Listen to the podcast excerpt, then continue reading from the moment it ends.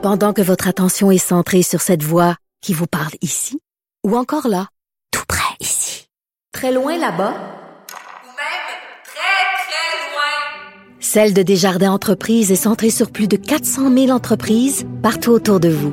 Depuis plus de 120 ans, nos équipes dédiées accompagnent les entrepreneurs d'ici à chaque étape pour qu'ils puissent rester centrés sur ce qui compte, la croissance de leur entreprise. Parce qu'en immobilier, pour être à son affaire, suivez les conseils de nos experts. Via Capital, les courtiers immobiliers qu'on aime référer. Bonne écoute.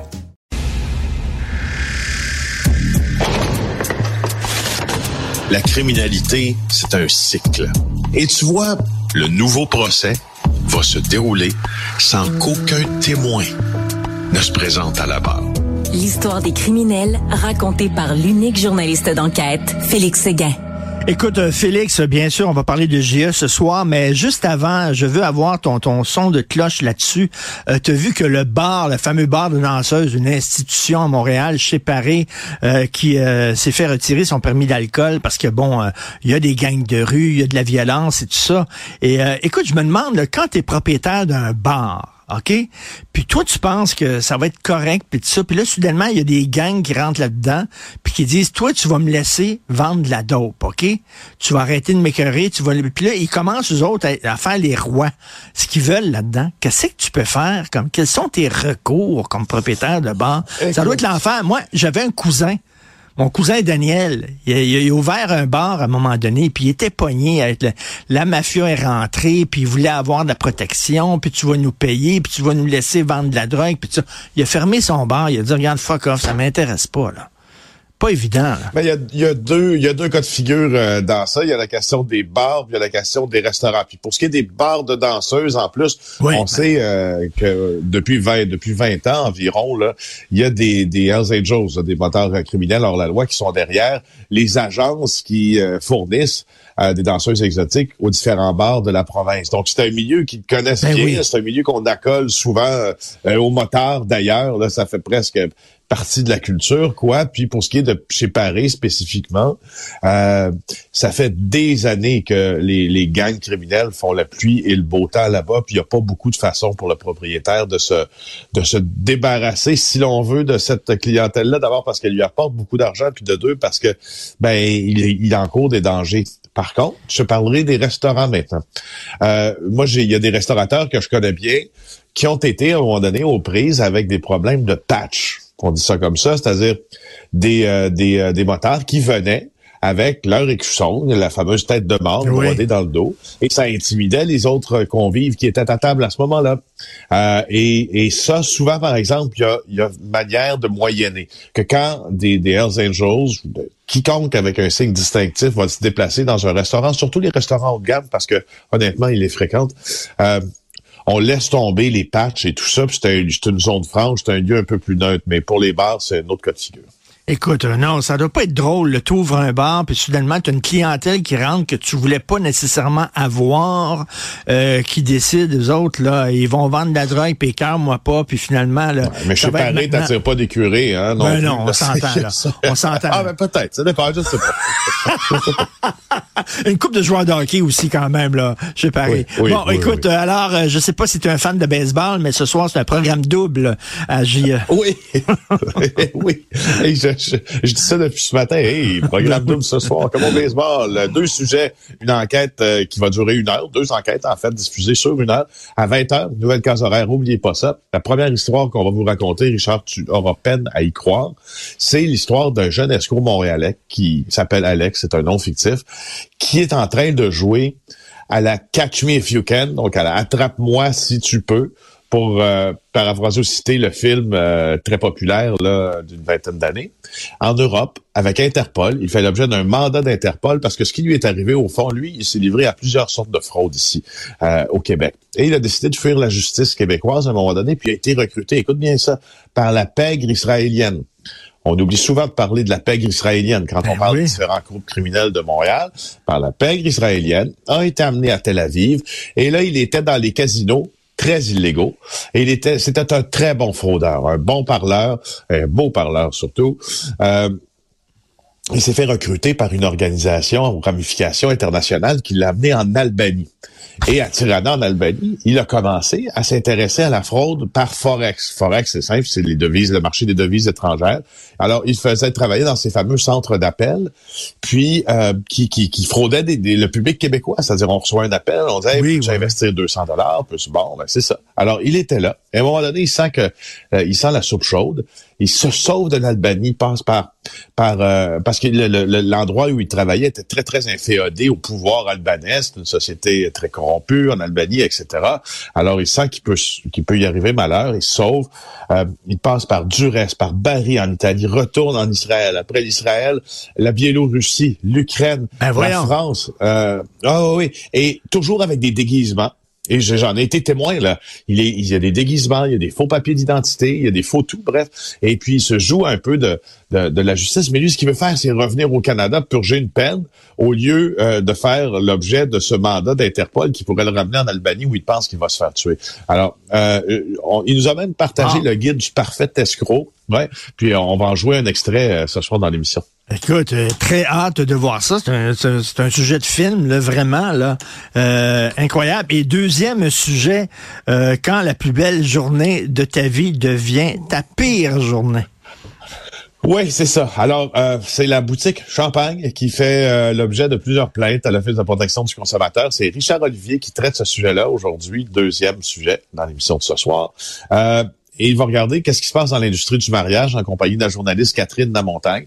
Il va trouver d'ailleurs que cette boutique-là, Champagne, euh, fait des promesses qu'elle ne livre pas tout le temps. Écoutez, il y a même euh, une femme dont le mari est mort quelques jours avant le mariage qui a essayé de faire annuler ses arrangements pour sa robe, tout ça, puis on aurait refusé. Tu sais, je veux dire, ben euh, en tout cas, ça semble, ben oui, ça semble ben pas des gens un, manque de, un manque de compassion élémentaire, là. Voyons. Ouais, c'est ça. La boutique se défend en disant que bon, 95% des clients euh, sont contents, puis de 5% qui est représenté, c'est 5% qui, qui sont qui est pas content, mais euh, je peux te dire que 5% est vraiment pas content. Alors, on va aller regarder qu'est-ce qui se passe effectivement dans l'industrie euh, dans l'industrie du mariage. Très, très, très lucratif, on n'en parle pas souvent. Est-ce que c'est une boutique qui a pignon sur rue sur la rue euh, Saint-Hubert? On sait que c'est tout, c'est toutes les, robes de mariée et tout ça sur Saint-Hubert, une après l'autre, là. On est allé sur Saint-Hubert. Richard Olivier est allé faire son tour, mais cette boutique-là est plus en Montérégie. Est-ce que euh, d'avoir deux, euh, deux euh, topos à GE, ça va être la norme ou c'est une émission spéciale pour lancer la saison 2024? Pour lancer la saison 2024, puis explorer notre nouvelle case horaire aussi qui est à 20 heures. C'est un peu ça qu'on voulait qu'on voulait faire pour la réaction des gens à 20 heures. On est content d'être diffusé euh, comme ça un vendredi là, à 20h. C'est une, belle case horaire. Puis, euh, écoute, écoute je, je reviens sur ce que tu disais, l'histoire d'Alex, le, gars qui était poigné en Albanie puis qui se déguise et tout ça. Je t'ai souvent posé la question parce que on souvent, dans le cadre de tes, euh, de tes reportages, tu souvent discuté avec des, des bandits, des criminels et tout ça. Mhm. Et je te disais, il y a des gens là-dedans qui sont très intelligents et très ah malins et que s'ils avaient pris la bonne route, tu sais, il y avait la route qui menait vers le banditisme, puis la route qui venait vers une vie euh, euh, honnête. S'ils avaient pris la bonne route, ces gens-là seraient peut-être des, des gens d'affaires, puis euh, tu sais, c'est parce que des gens, comment ça fait qu'ils ont pris ce chemin-là? Ben c'est moi c'est ce qui me c'est ce qui me fascine. Je mets des guillemets le plus là, dans le milieu de la, criminalité, dans la couverture de celui-ci, c'est de, de rencontrer des gens qui ont oui ces vies-là hors normes. Je parle même des policiers aussi qui ont des vies hors normes. Ceux qui les pourchassent là, c'est tout aussi hors normes souvent comme vie que le bandit. Euh, puis puis tu as raison quand tu le dis. Moi, j'en suis venu à la conclusion que plusieurs d'entre eux s'ils avaient un, business légitime, seraient archi-millionnaires. Ben oui. Et il y a quelque chose, puis c'est pour ça que c'est intéressant, moi, je, trouve découvrir, c'est que c'est de comprendre, en fait, je, je, ramène toujours ça au système de valeurs, c'est essayer de comprendre parce que tout est dans la morale, tu sais, je veux dire, si tu t'écartes de la loi, la réponse se trouve dans ta morale. Si tu décides de faire un crime, la réponse se trouve dans ta morale. Euh, alors, c'est de regarder leur système de valeurs, puis comment eux conçoivent, tu sais, la vie en général. C'est ça que je, c'est probablement dans ça que réside la réponse, tu sais. Puis ils pourraient faire de l'argent légalement, mais ils font cet argent-là illégalement. Pourquoi? Ben un, des fois parce que c'est plus facile, mais deux, parce qu'il y a un certain goût du risque dans ça, puis Ben il y a une oui. certaine morale qui leur permet de faire ça sans penser aux conséquences. Et en terminant, écoute, une personne qui s'est fait poignarder au palais de justice de Longueuil, et là, euh, la question, est-ce qu'on devrait mettre des, euh, des euh, barrières, là, euh, un détecteur de métal et tout ça? Et j'entendais le ministre Bonardel, là, qui est le ministre de la Sécurité publique, il dit, écoute, ça arrive très, très, très rarement. Ce sont des incidents isolés. C'est pas vrai qu'il va falloir tout refaire au complet les palais de justice pour des trucs qui est arrivé, euh, c'est peut-être une fois de temps en temps. Qu'est-ce que tu en penses, toi? Ben, je, peux te dresser le parallèle de- des évasions par hélicoptère. Quand il y a eu une évasion par hélicoptère à Saint-Jérôme, Benjamin Hudon-Barbeau, ensuite une autre euh, évasion à la prison d'Orsainville, on s'est dit, va peut-être falloir penser à grillager les cours où les gens peuvent s'évader, puis on a commencé à le faire, puis finalement, on l'a pas fini. Euh, c'est la, je trouve que c'est la même logique. Là, on est devant un cas où l'endroit où on rend justice est en train de se métamorphoser à un endroit où on rend justice, mais avec une absence de sécurité dans trop de palais de justice. Alors, on peut pas faire, on peut, je, c'est- je veux dire, le palais de justice, c'est une maison publique aussi. Mais je te ferai remarquer que si on met un minimum de sécurité de plus dans tous les palais de justice du Québec, ceux qui vont aller chercher justice seront peut-être un peu mieux.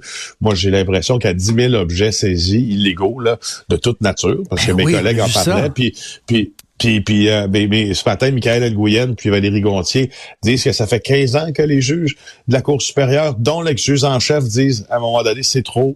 Euh, il y a des graves lacunes dans la sécurité. Je pense que là, on aura, j'ai l'impression que François Bonandel n'aura pas le choix là, d'agir avec euh, pas mal plus de force. Alors, J.E., tu nous rappelles euh, l'heure, la nouvelle heure, ce soir? 20h, 20h ce soir, et puis 20h vendredi prochain, puis le vendredi d'après, puis le vendredi suivant, puis Ah, après, un après. petit extrait? On écoute un petit extrait, Jean-François. Ah oui, let's go. Alex nous a même partagé son document de vente. En simple, c'est un document de 21 pages dans lequel on détaille point par point la stratégie pour convaincre l'investisseur de confier son argent à un faux courtier. Exemple. Ce n'est pas quelque chose que vous voulez faire, c'est quelque chose que vous avez le devoir de faire pour vous-même. Nous avons fait lire le cahier de charges du parfait escroc à Fabien Major, planificateur financier et conseiller en gestion de patrimoine. Ben, j'ai trouvé ça fin et j'ai constaté, on s'en doutait un petit peu, que les fraudeurs ont des processus. Dans le document, j'ai trouvé spécial de rétorquer à, à des gens qui, comme opposition, comme argument, mentionnent « je vais en parler à ma femme ». Et là, on va insulter les gens en disant « vous n'êtes pas capable de prendre des décisions vous-même » et la personne va jusqu'à rétorquer « ben consultez donc votre chien ». Ça, ça, là, ça, ça me dépasse un petit peu. Écoute, euh, est-ce que ça va être un best-seller, ça le le, Gold Script.